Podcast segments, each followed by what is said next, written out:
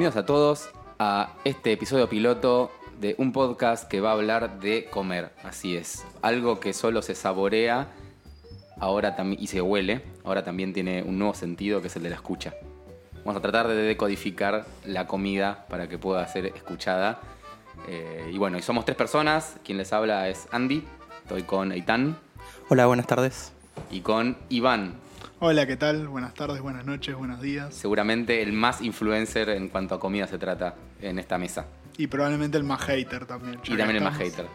Bueno, pero, eh, es un podcast que, que, bueno, es un episodio piloto, así que básicamente lo estamos produciendo a vivo, pero prometemos que en próximas secciones vamos a tener nombre, temario y un montón más de cosas de, de qué hablar, pero ¿en- ¿de qué se va a tratar un poco esto? Se va a tratar de comida. Se va a tratar de las cosas que están alrededor de la comida o de la Los gastronomía, tenedores, por ejemplo, la vajilla. por ejemplo. Y bueno, y sobre todo eh, aprovechar esto de que cada, más, cada vez más nos gusta comer, eh, así que bueno, vamos a hablarle a esa gente a la que cada vez le gusta más comer, no solo como una necesidad fisiológica, sino como una experiencia. O una necesidad fotográfica también podría ser. Totalmente, la gente le saca fotos a, a los platos. No entendemos por qué. O quizás lo entendemos entiendo, porque lo terminamos haciendo.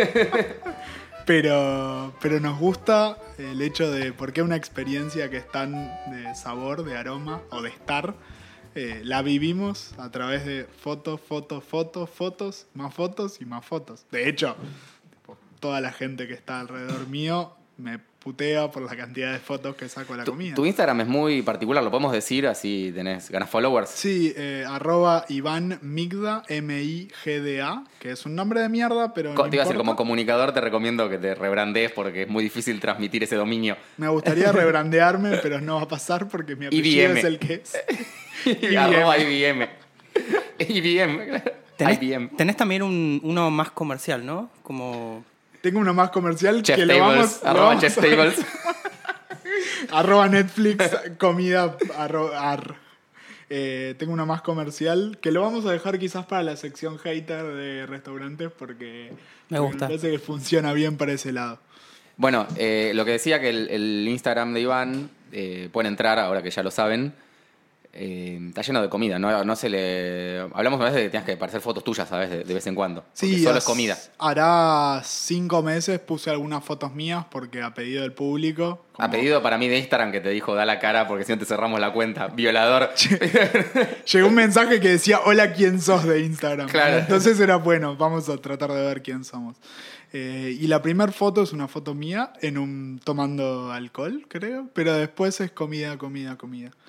Eso empezó, no sé cómo empezó. Yo originalmente era de esos que odiaban, que odiaban a la gente que le sacaba fotos a la comida.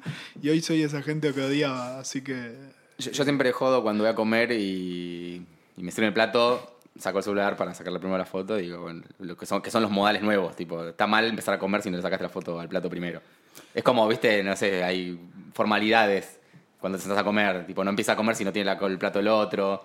Bueno, no empieza a comer si el otro no le sacó la foto primero. Parece que es una falta de respeto hoy por hoy. Tal cual. De hecho, hay una disciplina que es la de arruinar el plato del otro antes de que le saque la foto. No sé si la vieron. Y Hay viene un- clava un tenedor. Pasarle a- tenedor. a- al, volante, al volante de chocolate, al volcán de chocolate. Agarra una cuchara, boomerang, hijo de agarra una cuchara y le, y le da con todo al plato y le caga la foto. Y le dice, ah, quería sacarle una foto, pelotudo. Ahora mira, Ahora parece un, un accidente de trenes tu plato, boludo. era perfecto y lo arruinaste, hijo de puta. Bueno, pero no es la culpa de- de- del food grammar, sino de- del chef que un poco que hace el dressing, se llama, Iván, vos me podés corregir. ¿Cómo se llama vestir eh, el look and feel del plato? Sí, podría ser la presentación, La- es la versión más, más tradicional. Claro, o sea, yo creo que empezaron ellos primero, ¿no?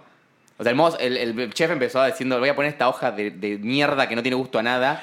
Empezó con, para mí empezó con el flu- ese, ese fluido que le ponían alrededor del plato, que es ese, almíbar. Qué lindo que lo llame fluido. Ya la gente va conociendo quién sabe de, la- de comida y quién no. O la Sí, hoja de lechuga, cuando, viste que le, le ponen la microensalada a cosas que no van con ensalada. Acá tuvimos el, el colchón de verdes, de Sí. bien 2000oso, noventoso de Palermo, Sí, sí. que era como abusado totalmente, tipo, no hace Fina falta cochonear todas claro. las cosas. ¿Eso es una herencia de- del gato o, o- viene de otra escuela? La verdad, no, no, no conozco exactamente de dónde vino, habría que investigar, ver de dónde carajo vino. Eh, inclusive, mismo disfrazar los menús de cosas que no son o ponerle nombres como colchón, algo que... Nada, está bien, está colchonando cosas, pero no, no lo llames colchón, llámalo ensalada o un cacho de verdes. Pero cacho de verdes no sonaba tan Bueno, bien. es que, claro, la comida, así, así como nosotros en este podcast vamos a tratar de, de hablar un poco de la comida y tratar de que lo sientan como si estuvieran comiendo, o por ahí no. Eh, desde la descripción de los platos también tienen que a- a- aprovechar la, la poesía y la retórica de las palabras para poder venderte el plato. Si es eh, un montón de lechuga y un bife, no sirve. Ahora Sí. si te digo bife sobre colchón de verdes, por ahí. Lo, Bueno. lo interesante es que eso, o sea, si te vas a los 90, eh, era esto nomás de colchones, de tejas, se hablaba de... eh, ¿Tejas que son las papas finitas? Tejas era cualquier cosa, eh, colchón era cualquier cosa. Menos una teja. Pero había muchas palabras de más. Y, y ahora la tendencia es, es todo lo contrario, es comida arriba de un plato. Y eso, eso es, lo que está de También es. Palermo, frasco tipo Claro, limonada dentro de frasco de Claro, conserva. exactamente. Bueno, si agarrás de los restaurantes de, de lo que se llama fine dining ahora en Buenos Aires en este Bueno, momento, va para, yo ya me- empiezo a hacer mis introducciones fantinescas.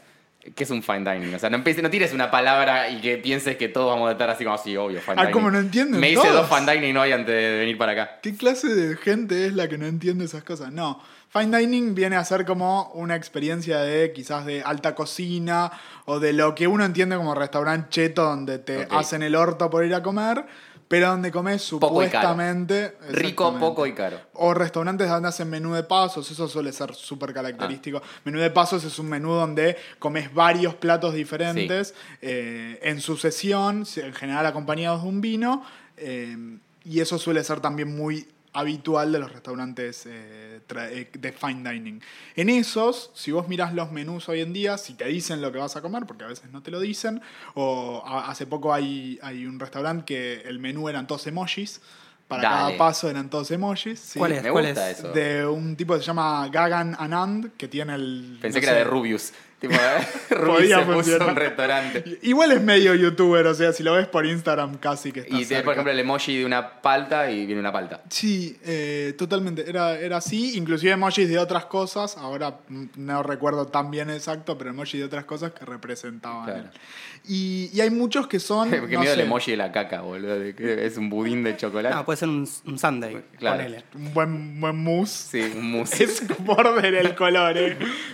Eh, y lo que hacen es, por ejemplo, creo que Tegui lo ha hecho, u otros restaurantes bastante chetos de Buenos Aires, como papa, cordero, picle, nada más.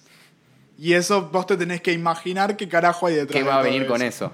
que en parte, digo, también siguiendo esta línea de, de- de venderlo de alguna forma, es también una forma de venderlo, porque te da cierta expectativa de, de ver qué carajo vas a comer, dónde vas a, a estar acercándote a ese plato, a diferencia de si es eh, bife con papas o la versión fine dining de bife con papas. Y quizás te terminan trayendo un pedazo de carne y papas, pero un pedazo de carne cocido 60 horas al vacío y unas papas con 16 cocciones en Sí, el o sea, medio. distinto a lo que vos harías en tu casa. Claro. ¿Menú de muchas hojas o una, un- una postal con tres opciones de comer? Comer? Pocas opciones, buena calidad. Para mí es, es más importante la- el sabor, la elaboración que, que la variedad.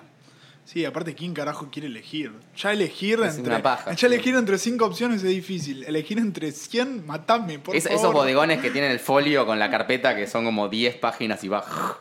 Y siempre es milanesa, milanesa con papa frita, milanesa con roquefort, milanesa con ensalada, milanesa con. Decime milanesa y después. dame Que lo único que se va actualizando son los precios. Claro, que que le, han, la, la etiqueta. le van pegando stickers encima. Porque el menú, el menú es el de hace 70 años, más Claro, o menos. Sí, paja pagarle al, al sobrino del dueño otra vez para que me impriman en Word el nuevo menú. Word art.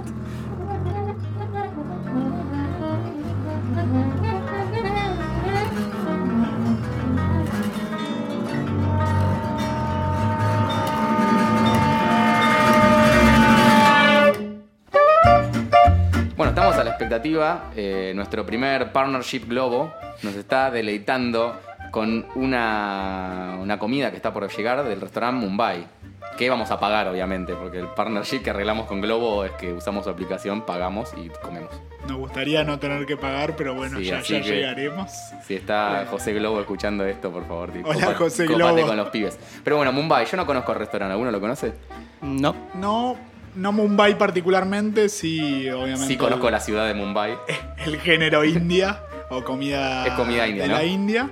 Eh, o sea, la comida de la India, como pasa en China, India es un país muy, muy grande, o por lo menos de muchísima cantidad de gente, también un país muy grande. Hay cientos de tipos de comida diferentes en el mismo país, eh, pero el exponente, el referente más tradicional son los, los curries o los curries, que son vienen un poco de la, de la tradición de cuando India era colonia de los ingleses. Básicamente es como un guiso que en general tiene muchas especias. Alguna proteína puede ser a veces, pero hay algunos que, o sea, algunos que son proteína, carne nos referimos, pero pueden ser hay algunos Pero car- car- vegetarianos. carne no, porque no comen carne o sí. En realidad, como es tan variada la- las regiones y demás, hay pocos lugares donde se come carne de vaca, pero en general hay cordero como uno de los que pedimos, o pollo como un clásico como el que pedimos, el chicken tikka masala, que es eh, pollo, especias y yogur creo que tenía en este caso. Qué rico. Eh, entonces, Es, es- es- es polémico, ¿no? Yogur en la comida para nosotros occidentales. Para mí es, es- es bastante normal dentro de la comida oriental, árabe o. No, yo decía para nosotros occidentales, tipo de Buenos Aires. de- vos de- no sos nosotros, de- claro. Ese es el Claro, la- es como decir la gente. Claro. Sí, no, ya sé, yo- a mí también me gusta el yogur, eh, pero la comida, pero es algo, es como la ciruela, no sé, como las comidas Como los dulces. Como que no tenemos cultura, Río- en, lo- en el Río de la Plata no tenemos la cultura del Claro, el- dulce así tan... a- El yogur natural, de hecho, hace muy poquito se venden en los supermercados. Eh, antes, para conseguir yogur natural, te tenías que ir, a, no sé, a calle Armenia o... Eh, Por ¿puedo natural es lo que- yogur natural. Yogur na- yogur natural- Kellogg's, no sé, Ese- yogurísimo. Es el sabor que tiene el yogur sin que le metan vainilla o frutilla. Ah, o sea, es claro, el, el neutro. Es como, claro, el, el sabor que sale del yogur. Que combina muy bien con los picantes, eh, porque los aliviana y, y también le da, le da una textura muy, muy interesante a, a- a cualquier tipo de sándwich. Esto es un dato. Ah, y- nunca le, pero como en vez de mayonesa le mandas yogur Sí, totalmente. y cereales. Bueno, eh, cereales. Bueno, se podría ver a ver probar. cómo hacer Ya mañana un me compro yogur un con cereales. con cereales, le tiro al sándwich de palta y jamón crudo a ver Un, qué danon- pasa. un danonino. Pienso cómo carajo maridás mezclas eh, un pedazo de, de jamón crudo Con yogur. con un yogur saborizado. Claro, frutilla. Y Frutilla. Sabor frutilla. Hay Eh, que ver Ahí, ahí te quiero ver. cómo queda, pero se podría probar. Bueno, volviendo a la comida india, entonces su fuerte es el curry o lo que más, lo que más pensamos cuando pensamos en comida india. Totalmente. Creo que es importante que nos hables de lo que es el garam masala. Que me parece. Bien, de hecho me trae otro tema que es interesante. El garam masala es una mezcla de especias que tienen eh, en una región de la India o una serie de regiones. En general, la mayoría suelen tener comino, anís eh, y otras cosas, cardamomo, especias por el estilo. Y en general es un polvo que queda cuando vos lo tenés en tu casa. Es un polvo que acá en Argentina conocemos como curry. Que Ah, el famoso hecho- curry que compras que ya viene en un polvito. Exactamente, Que- es una mezcla de varias especies. Que en India no existe como tal. O sea, no existe el curry como un polvito. Si no es algo que haces vos. El curry es la preparación final. Y el garam masala, en verdad, cada familia eh, tiene el suyo en India. ¿no? Quizás acá vos lo comprás como, no sé, en, en el barrio chino, como en una bolsita. Pero eso probablemente fue hecho por una abuela india eh, en, en su casa. Claro. Y, y bueno, este, Ay, qué lindo. De to- toda esta historia que están contando va a hacer ver de otra manera el curry. O no. O a- no, quizás no verlo con Voy a preguntar cuando haya comido con curry. Disculpe, quiero conocer quién fue la abuela que hizo este curry. De hecho- Preséntenmela. probablemente fue Carlos. claro. Acá lo tenemos como curry, o en el mundo en general, porque siempre, o en el 99% de los curries, se parte de freír especias en un aceite, que eso hace que liberen más sabor, y de ahí vas a hacer el curry. Por eso es que después el polvo se conoce tradicionalmente en el mundo O sea, el como- polvo la- el- sería lo popular del sería como el jugo tang de un exprimido. O sea, el, el- ¿no? Como es como podría ser algo así como la reducción industrializada de un proceso es algo que ya está mezclado, que en verdad en, en una casa india se hace en el se mezcla en el en momento. el momento, claro. O sea, de hecho hay como una- unas Es bandejas una sopa muy- quick el curry que compramos nosotros. Y algo así. O sea, porque primero que no sabes dónde se hizo, cómo se hizo. Ni cuántas Eh, abuelas estuvieron involucradas en el proceso. Sí, en Claro. una casa india, o tipo yo en mi casa a veces le doy con el mortero a las ¿Vos te haces tu especias. propio curry? Alguna vez lo he hecho, pero para cocinar el curry, el Claro. plato del curry. En general, como se parte de esas especies, son más frescas y pues yo tengo problemas y me gusta cocinar, entonces a veces he llegado a hacer esas cosas y, ese es como el exponente. Y otra cosa de la que pedimos que también es importante es el naan, que es un, uno de los típicos panes, porque otra vez, como son cientos de indios, tienen típicos 70.000 cosas típicas, todo es típico. Es un pan que se, que se hace en el horno, es súper finito, no le va prácticamente nada y en general se tira contra una punta del horno, en unos hornos que son como circulares, como si fuese un cilindro gigante, se hace como una, una tortilla de mexicana, se la tira contra una punta del horno que está hiper caliente y se saca el nan de esa punta del horno. Es parecido al que te sirven en sarkís o en, no sé, en comidas armenias. Es el mismo que se usa con el, para el hummus. Es parecido porque leva poco, o sea, tiene poca levadura o se deja O sea, poco parecido al tiempo. pan árabe, como lo mal llamamos. Pero ese es otro tipo de pan que se llama pita. Mira. O así dice. Algo más para aportar, Eitan, sobre el mundo Sí, indio? bueno, el- el- el- ese horno que hablaba antes se llama tandoori y también se usa para cocinar ciervos o animales, corderos. Creo que, creo que ciervos no, perdón. Eh, no, no vi muchos corderos, ciervos corderos. en India, además. No sabemos. Habría que buscarlos. Corderos. Y, y la verdad es que antes, por ejemplo, Iván eh, nos pidió diferentes tipos de naan. Eh, había uno, creo que con ajo. Otro con manteca o extra manteca. Ese es el light. Extra Sí, manteca. ultra mantecoso para no, hay, verano. no hay comida poco, poco calórica. La comida poco calórica en todo el mundo es igual, siempre incluye vegetales. No, no hay comida Ay, poco bueno, calórica. vamos a salir un poco claro. Yo quiero saber eso. La comida que vamos a comer ahora no es, no es light. La comida que vamos a comer ahora es, Es hipercalórica. calórica. Tiene probablemente el, el yogur, que es alto en grasas, porque es yogur de verdad. Bueno, si está bien hecho, quizás es una, una tristeza total. Probablemente sea malísimo, pero, pero quizás no. Eso es alto en grasas, tiene proteína que también tiene grasas y después tiene, bueno, está todo freído en manteca o aceite. Perfecto. Entonces, Y lo- freído las especias, la- el principio. Bueno, pero para tomar agua, por lo Y menos. lo- O lo- leche de coco en su defecto, que también es altamente Bueno, eh, pero es, eh, Y lo agarrás con un pan envuelto en manteca. Más sano para freír, me dijeron, ¿puede ser? Sí, en general lo que tiene es, es un poco más sano porque no, no despi- Al final termino diciendo todas las cosas nerds de comida yo. Me gusta bien, cómo yo- va a ser el personaje. Sí, sí. Yo, yo soy el traductor, ponele. Eh, no quiero chamullar tanto porque quizás ahí va a mentir un poco, pero sí, Pero la gente que nos escucha no sabe, boludo. pero vas a ver. No, vas a ver, bueno, sí. Alguien va a venir puteando. pueden- todavía no tenemos ni redes sociales, pero bueno. Escribinos. Pues, Cuando escriban. las tengamos. Cuando estés escuchando esto, probablemente estés escuchándolo en una plataforma donde tenga una vía de contacto, así que podés de- desmentir a Iván. Claro. eh, ahí, Por favor, desmiéntanme, yo prefiero aprender que decir pelotudeces. Eh, en general lo que sí tiene es que el- los aceites, las grasas, digamos, cualquier tipo de grasa que se use para cocinar, manteca, grasa, grasa animal, grasa vegetal o aceites, tienen lo que se llama punto de humo, que es un punto en el cual el aceite se empieza a, A quemar. hacer más choto. Claro. Quemar, degradar, lo que sea que le pase al aceite. El de coco tiene alto punto de humo, entonces se, Se puede cocinar. más tiempo. Exactamente. Te rinde más también. O sea, podés freír más cantidad de milanesas, de milangas, eh, y te van a quedar un poquito mejor. Ahora, si van a usar aceite de coco, recuerden que el olor que despide cuando lo usás para cocinar es una mierda. Ah, yo imagino que te queda como cremita, ¿viste? Olor a, olor a Howard Johnson o. Un carajo. Como coco en tu piel. Claro, sí, como ropa de como local de 47 Street. Si queman, si queman el aceite de coco, les va a quedar olor a aceite de coco en la casa durante un mes tranqui o sin sea, es poder como sacarlo. cocinar pescado, por la onda así. Yo lo odio, igual quizás yo estoy cegado. Está bien, está bien.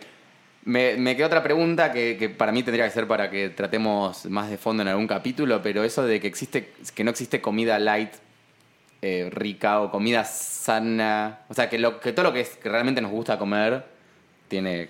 Para mí lo que hace rica la comida es la grasa. Sí. Eh, opino no sé igual, ustedes qué opinan, así que- y, y cuando rompamos ese tabú que no se puede comer grasa sola, vamos a ser felices. Bueno. Yo soy feliz con el asado cuando cociné la grasa, comer la grasa así de una, pero dale, con toda. Es impresionante. Eh, ¿Impresionante de rico o no? De que te no, no, esos- a mí me gusta mucho. Hay mucha gente que le da asco, que fue educada para, para no comer grasa. Eh, bueno, están bendecidos pero- porque estaría bueno que te dé asco, ¿no? Pero. Claro, o sea, es que rico. la carne sin grasa casi que no tiene sabor. Eh, salvo que sea un lomo y, y- y lo hagas y muy hasta ahí, crudo. porque se te seca el lomo. Igual hablemos de los puntos de cocción de la carne, que en este país, a mi criterio, se come seca. Eh, O sea, sin sabor. Eh, ¿Ustedes qué opinan? Es, es verdad, es momento de hablar de, de- de la sección hater. Hablemos de ¿Qué suela, podría tener? suela de zapatos. claro. Bueno, yo, yo siempre fui de carne cocida hasta que, que maduré eh, y, y progresé en la vida y me di cuenta que la carne tiene que ser jugosa. De hecho, ya podríamos decir que desconfiamos de alguien que come la carne cocida. Hay- sí, bueno, hay mucha gente que todavía lo hace. Probablemente. ¿Cuántos de los que nos escuchan piensan que comen todavía la carne cocida en porcentaje? O sea, son dos personas. O sea que. Yo Puede- creo- Pueden después, cuando escuchen esto, si, si ya existen los, Tenemos que hacer un pool en Twitter. A ver. los media outlets, Sí. a ver si, si alguien come la carne cocida. Y también pueden seguir escuchándonos, pero sabe, sepan que los vamos a hacer bullying. ¿Y por qué la carne roja? No, no, hay, no hay bacterias, no podemos morir por comer la carne jugosa. Cuando yo era chico siempre me decían que la carne tiene que estar eh, cocida para no morir, prácticamente. Eh, después cuando crecí me di cuenta que la carne, más, cuanto más cruda es más rica. eh, y de- decidíamos olvidar la posibilidad de muerte en eso. Eh, no, no estoy seguro si, si realmente puede haber alguna enfermedad o no. Yo, yo creo que no, porque a las vacas las, les dan antibióticos y un montón de cosas. Eh, pero bueno, el riesgo siempre está. Pero creo que es mejor morir eh, feliz eh, que, vivir vivido. una vida de mierda comiendo carne suela de zapato. Aparte, convengamos, promediamos todos los que estamos acá más o menos los 30, 30 y pico, y ninguno está muerto. Entonces, Sí. y un montón de gente con la carne cruda, como dicen acá, eh, putea y sigue viva y come carne cruda. Dicen que comer carne, además, que, que cocinada da más posibilidades de cáncer. 100%. Igual todo da cáncer. Eh, 100%, No, no, no tener seguro. cáncer da cáncer también. Así que. Pero, no, bueno, yo me acuerdo que una vez fui a tu casa y, y- y vos, te- vos sos realmente un. Vos sos Hannibal Lecter, hijo de puta. Vos comés la carne. Tengo que admitir algo, me- ese día me dejé llevar. Fue un punto mucho más crudo de lo que estoy acostumbrado normalmente. te la quisiste bancar, ¿no? Me la quise bancar. Mira, Iván dijo, si esto fuera Spam Podcast, que pueden escucharlo, diría algo horrible, pero esa carne roja parecía algo. estaba, estaba medio cruda. Era, sí. Pero, pero bueno, cosas que pasan. eh, te diría que vuelvas. Te diría que vuelvas a mi no, casa a comer me- me carne. fue porque- muy rico todo lo que nos cocinaste. eh, y bueno, fue una experiencia el haber probado carne realmente roja. Roja Bueno. como no sé, los labios Hay un de un punto. afroamericano. Hay un punto que se llama eh, blé en la cocina francesa, que es esencialmente centro crudo, crudo de verdad, crudo de eso que vos decís. No, nunca llegó ¿Eso el está crudo acá". en serio? Claro. Y las puntas o los bordes más o menos cocidos. Es como un milímetro cocido y después todo, todo sangre. Todo, digamos, crudo. Así que si esa foto que vieron que dicen, eso está crudo, eso está 150 veces más crudo. Claro. Y bueno, es muy común en la comida francesa la carne cruda. Yo me acuerdo la primera vez que fui a, a París, pedí carne y, y era un charco de sangre en una escena del crimen en el plato mío. No, no podía creer tanta carne, de hecho no lo pude terminar. Pero porque todavía no sabía un poco cómo comer carne. Bueno, igual... ¿Cómo dijiste que se llamaba? Ahí está el punto. Ble, o- me gusta porque sí. ponemos en el glosario de- del podcast, se van sumando palabras, Iván nos va tirando palabras para recordar. Ble. Tampoco tienen que acordarse, pero me gusta, me gusta lo de construir el glosario. Eh, también es cierto, eh, por más bullying que le podamos hacer a la, carne, a la gente que come carne eh, muy cocida, que no sabe comer, eh, que al final está esta cuestión de gustos o tema de gustos, que hace mucho más difícil que haya una forma de, digo, como, como pasa con las hamburguesas también, que ahora hay una tendencia, por lo menos acá en Buenos Aires, con las 387 millones de hamburgueserías eh, gourmet que han abierto en los últimos años, de hacer carne que se toquetee poco la carne y además que casi no se sazone más que con sal y con pimienta. En otra época yo mismo hacía hamburguesas y le ponía ralladura de cebolla, humo líquido, pan rallado, Humo líquido. huevo Caruso Lombardi de la cocina. Humo líquido. y hay humo en polvo también. Humo en po- ¿Qué, hijos de puta, boludo? Que es el líquido Me deshidratado. molesta que, que- que haya gente que gana plata vendiendo humo líquido. Sí, y algunas bastante. Bueno, pero es verdad, eh, bueno, la- el tema hamburgueserías es, es también, eh, amerita o un episodio entero o un podcast entero sobre Sí, la aparte- estupidez de la hamburguesa. La hamburguesa es boom. divertido porque vamos a hacer un programa 100% hater. Sí. No va a haber nada más, no va a haber nada bueno de lo que hablar. Ahí más vamos que a, ser vamos a haters. sentir bien genuinos. Mira, no, claro, la hamburguesa tiene muy poco, muy poco, o sea, todo lo que le agregan a las hamburguesas es lo que va arriba o abajo. Sí. Y no se preocupan por el medallón de carne, por Es decirlo así. que, lo que la, la cuestión es, el medallón de carne tiene que tener gusto a carne y nada más. Claro. Esa es como lo que dicen. Pero también hay un montón de gente que sazona hamburguesas y esas hamburguesas muy ricas, sazonadas o bastante condimentadas con muchas cosas, que es la tendencia anterior a la actual y que quizás se transforma en la tendencia que vuelva además. Como en la moda, Cuando fundan las 98% de hamburgueserías que abrieron. que lo estamos esperando. Sí, sí, estamos esperando, junto con las cervecerías artesanales, junto por con favor. la cerveza. Esas las estamos esperando más todavía. Sí, pero bueno, hablando también de bebidas, eh, una bebida noble como el vino es la que tenemos ahora, que también podemos hablar. Eh, hoy Iván nos trajo un vino, ¿cuál es? Hoy Nos estamos trajiste dos, uno muy rico que ya lo liquidamos, no recuerdo cuál era. Eh, habíamos tomado un Cabernet Franc de Casa Boer, creo que 2016, que estaba bien. Le costó un poco abrirse, otra vez. Bueno, pero es, es- porque estamos en la época de los corchos sintéticos. Yo creo que el alcornoque era más noble para... Me gusta porque vos hablas de apertura de abrirlo Ah. y yo hablo de que un vino se abra, es un vino que se oxigene un poco. Ah, buenísimo. Pero es bueno y sale bien. Ah, me quedé gusta. como un rubio. No. Ey, podría ser morocho y que pase lo mismo. Es verdad, es verdad, no, no- no es por mi color de pelo. Tení- yo tengo un decantador que hubiéramos podido usar. Bueno, es bueno saberlo para la Para la próxima. próxima. Eh, hoy a la tarde había tomado un Cabernet Franc también y había pasado lo mismo.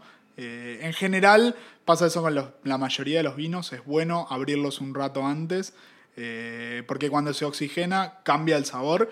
Si lo prueban con un vino que necesita apertura, es muy, muy... eh, se, se nota mucho a un minuto de abrirlo contra media hora de abrirlo y especialmente si lo mueven un poco en la copa, se siente... Vos decís que en casa eh, el que nos está escuchando puede hacer el desafío Pepsi y ponerse un poco de vino, tomarlo al toque y después dejar otra, en otra copa decantarlo un media horita y ver qué pasa. Mismo dejar abierta la botella. Para la botella. Pero vos decís que siente la diferencia. 100%. Totalmente. Y si lo querés hacer rápido, te tiro un tip que lo. No me acuerdo a quién se lo vi, pero lo vi. Creo que en Netflix. Eh, meterlo en una licuadora y licuarlo unos segundos te acelera el proceso de oxigenamiento. No sé si estás de acuerdo, Iván, o, O la mini si lo probaste. alguna, si no, no lo hice, no lo hice nunca. Me gusta para experimentarlo. Probablemente hay 16 enólogos que nos van a escuchar algún día que se acaban de suicidar o se van a suicidar cuando lo No, escuchen. Se acaban de pegar un corchazo. Se descorcharon la cabeza. Los sommeliers se descorcharon en la Además, si sos como yo, que por ahí no sos tan riguroso limpiando la licuadora, va a quedar un rastro de crema Santilly o algo que hiciste antes. Ojo, eso puede mejorarlo y mucho el vino. blend, y haces un Claro. blend de tipo Mal- Malbec zanahoria. Con hummus. Claro, con el humo de. Podría terminar muy bien eso o como el orto.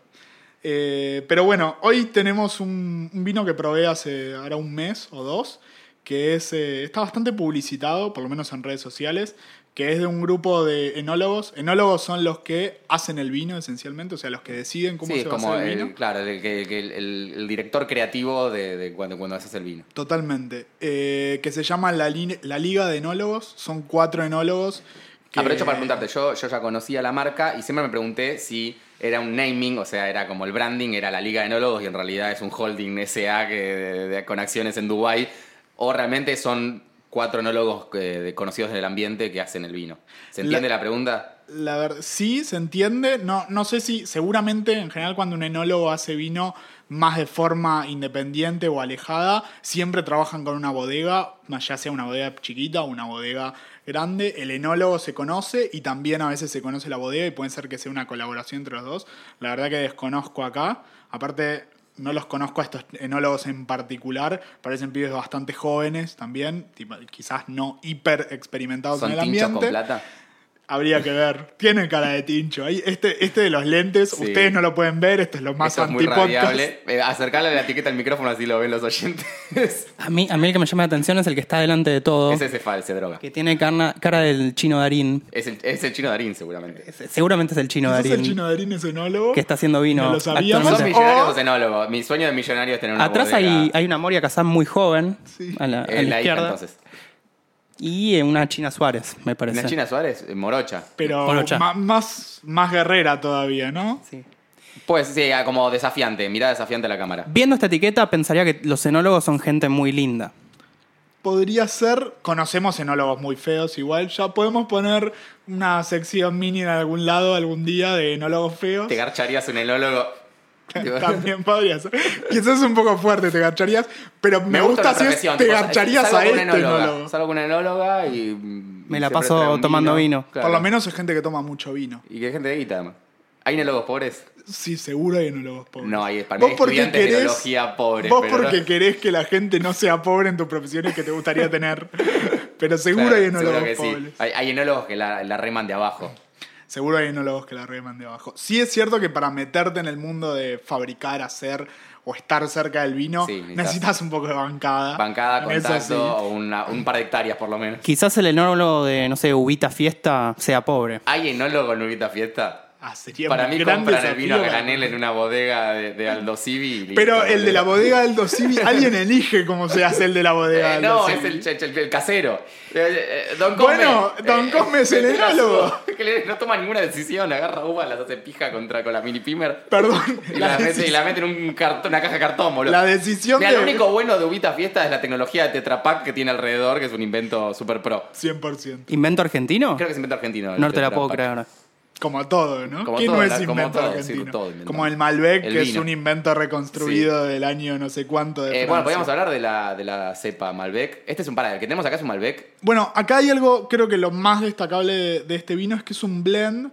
Ellos lo llaman blend de tintas. Un blend es una mezcla de varias eh, varietales o varias uvas Sí, diferentes. que generalmente se ve asociado con la falta de calidad en, en el terroir o de, o de donde sale la, la uva, ¿no? Como diciendo. O sea, la- es como agarramos un rejunte, es el de toditos, digamos la verdad. Un blend, eh, pueden haber blends buenos. Acá me pueden hacer mierda todos los que están escuchando y que saben. Pero también puede ser un de toditos. Existen las dos cosas. Ese es el tema. Pero digo, es más, es más fácil cagarte con un blend que cagarte con un, con un single malta. Eh, lleva el whisky de pronto. No, pero está bien, es una, es una buena presión. La verdad es que habría que mirar de verdad. Hay mucho menos blends, entonces también va a haber mucho menos blends malos, porque hay menos blends. Eh, ¿Por qué hay menos? Hay que hay menos blends. sí, hay, menos, vinos blend que vino Malbec o Syrah o claro, Cabernet. Eh, o lo de que un sea. solo varietal, digamos. A menos que la bodega sea trucha y llene con diferentes tipos de, de uvas la misma y después los venda bajo una O misma sea, vos uva que decís que eso no hay que hace. discriminar a un vino porque es un blend de varietales. O sea, no, hay que sospechar, no hay que mirarlo raro. Hay que No, no. No, para mí No. es todo lo contrario. O sea, eh, Para vos es mejor. sí, si te lo venden como blend, porque después tenés las marcas que te lo venden como vino tinto, que ahí tenés No, una si me especie de blend, si pero Me tirás un generic tipo vino tinto y nada más. vino tinto. Ahí Nah, vino alguien y meó en el. en el- Eso vino en todo en el- botella de vidrio. Alguien me va en el tarro ahí. Sí. Literal. No, lo que pasa acá en este, que es bastante interesante, es que usan eh, Raboso Veronés, Freisa, Sangiovese, Nebbiolo y Lambrusco. Obviamente estoy leyendo la etiqueta, no es que me los acuerde de memoria. Varias de esas uvas no son uvas que ni en pedo probablemente No, no conocían antes de hablar en este momento. ¿Y se plantan en Argentina? y se plantan en Argentina. Mirá. De hecho, hay, un, hay una gama de vinos eh, muy, muy buenos de, que se llaman Versacrum, donde tienen un Nebbiolo, si mal no recuerdo, y otros más. Alguno de nuestros nerds escuchas del vino nos hará acordar, que son muy buenos, de muy buena calidad a nivel general en Argentina, de uvas que no toma nadie casi nunca. Claro. Y esto es, eso es bastante interesante de un vino que vale, si mal no recuerdo, en el chino lo pagué esta tarde, 120 pesos. Sí, en- Y estuvo, y supo estar hace muy poco 70 pesos. y tuvo- Eh, yo no sé si era una movida de marketing Julio 2018 es importante decirlo porque el dólar Ah, hace bueno, lo que sí. carajo se le, le También cambió el dólar, es verdad. Quizás si escuchás esto dentro de seis meses estés, estés diciendo barato. qué barato que era, qué vida de mierda. Pero bueno, hoy, julio 2017, eh, 2018. 120 pesos. 2018. 2018, uy, qué 2017 mierda. no, no creo que existía la marca todavía. No. Bueno, algo, algo más que podemos decir es que es un vino, la, la marca en realidad, eh, como lo presentan es muy típico de cómo están viniendo ahora, que son vinos para el que no sabe de vino. Porque fíjate que te lo venden como hace Dada, que no Con te números, dice ¿no? número, el 4, el 5, el 8 y listo. El rojo, el, el blanco y el, y el intermedio. Es una experiencia como- más que un te varietal. simplifican la experiencia, que es algo que también ha- hacía el vino Yellowtail de Australia, que fueron los que empezaron a hacer, de, bueno, cómo le acercamos el vino a la gente que no sabe vino, que no se acerca a la bebida porque le parece muy compleja. El vino, antes de, de- esta simplificación, por ahí en Argentina no nos damos cuenta porque tenemos una cultura bastante vitivinícola, pero en otros países el vino es como una bebida muy sofisticada y la gente se inclina más por los cócteles o por la, la cerveza. Y bueno, entonces empezaron a aparecer este tipo de vinos jóvenes donde no importa hablar tanto de, de la sofisticación. Fíjate que las uvas que leyó Iván están atrás en la etiqueta en letra chica. Eh, y acá en la- al frente te mandan un código, un número y listo. Bueno, eso es muy habitual de los blends en general, que es, es raro que en, el- la, en la parte delantera de la etiqueta Te digan de qué es el blend, directamente. Salvo algunos que te dicen Cabernet Franc, Sauvignon y Malbec. Bueno, eso es más conocido. Y te hago una pregunta, ¿cómo, cómo haces entonces para saber, digamos, qué blend llevarte eh, y para qué momento? ¿O es confiar? Bien, lo más importante es que, la verdad es que no tengo la más puta idea. Habría que. Habría que. ¿Ese ver, famoso madridaje lo que estás pero. preguntando? Sí, o, digo, porque, eh, a ver, cuando vos te llevas un Malbec, vos sabes más o menos con qué te vas a encontrar, o un Cabernet, o, digo, en este caso, eh, yo lo que veo es el, el, digamos, el nombre, una etiqueta que la verdad está muy bonita, eh, pero realmente no me dice qué, qué me voy a encontrar adentro de la botella. Vino. Tinto. ¿Qué, Pega. qué nivel de forrada, ¿no? tipo, sí, vino, tin. Eh, sí, lo que, lo que sirve probablemente para conocer más un blend o tratar, obviamente es probarlo y, pas- y llevarse el chasco como con cualquier cosa. Y conocer las uvas, tratar de haber probado las uvas que, Como por que separado. lo construyen por separado para ver si en tu cabeza eh, podés tratar de armar a qué vas a ver ese vino. La realidad es que a mí, yo que no soy un gran eh, conocedor del vino, quizás soy el que, el que más está acercado en esta mesa, Sos el más conocedor de este podcast. eh, quizás sigo comprando vinos por etiqueta. Porque me gusta la etiqueta. Entonces, Sí. también Es la debo forma de decirlo. comprar vino que conozco. Es la forma de comprar vino, es la más divertida. Y si tiene el culo hundido. El culo Ese es un dato que para mí no falla. No O- falla y o a sea, mí- realmente no compro un Que vino sea más tenga plano. plan- que tenga plano el culo. Porque- Debe haber un montón de vinos que estás eh, traicionando. Dejando afuera- eh, por culpa de eso. Puede ser, pero bueno. A mí me, me habían contado que es, esa, esa muesca que tienen los vinos es para que el, que el mozo lo pueda Lo agarrar de abajo. Claro. Y ¿Eso es cierto? el vino con la mano. ¿Eso es cierto? O- Como esto, esta parte de la copa, que usted para que hacer con el micrófono si la gente lo ve, esta parte de la copa, eh, que es la finita. ¿cómo Se llama tallo. Tallo, mira, Iván tiene el glosario para todo, boludo, me, Tiene me- todo. me asombra. Es también para no calentar la bebida. Igual en, en un vino tinto... eh, Lo agarrás con la mano, se sí. claro, para, darle qué? un poquito de calor. Para darle un poquito de calor, mira. Lo no nos bueno es dejan que comer en paz, el boludo. Hay una próximo- regla para cada cosa. El próximo episodio vamos a tener que hacer 700 correcciones de todo lo que dijimos en este mal. Me divierte eso. Vamos a hacer un fe de ratas Vamos, en el próximo. vamos a tomar de, de uno en podcast que nos gusta a los tres, eh, Pixel, Sí. eh, hacer un fe de ratas de todo lo que estuvo mal que dijimos en el episodio anterior. Que seguro es muchísimo. eh, empezando por... Porque- que- Porque. Por No, el, no sé, no, no la sé. primera palabra. Para, igual, pues, claro. Por hola. Acentué mal en la drújula. Bueno, igual eh, este, es un, esto es un piloto, como todo piloto puede estrellarse. Eh, vamos a ir mejorándolo. Eh, vamos a empezar a entender un poco de cómo, de qué queremos hablar. Y bueno, otra vez más, si ya escuchaste esto porque ya lo decidimos y hay muchos más por escuchar, así que si les parece, podemos despedir. Eh, ¿quieren- ¿Querés repetir tu Instagram, Iván? Sí, es arroba, muy difícil de llegar a, a mi Instagram en particular. No, arroba Iván Migda, M-I-G-D-A.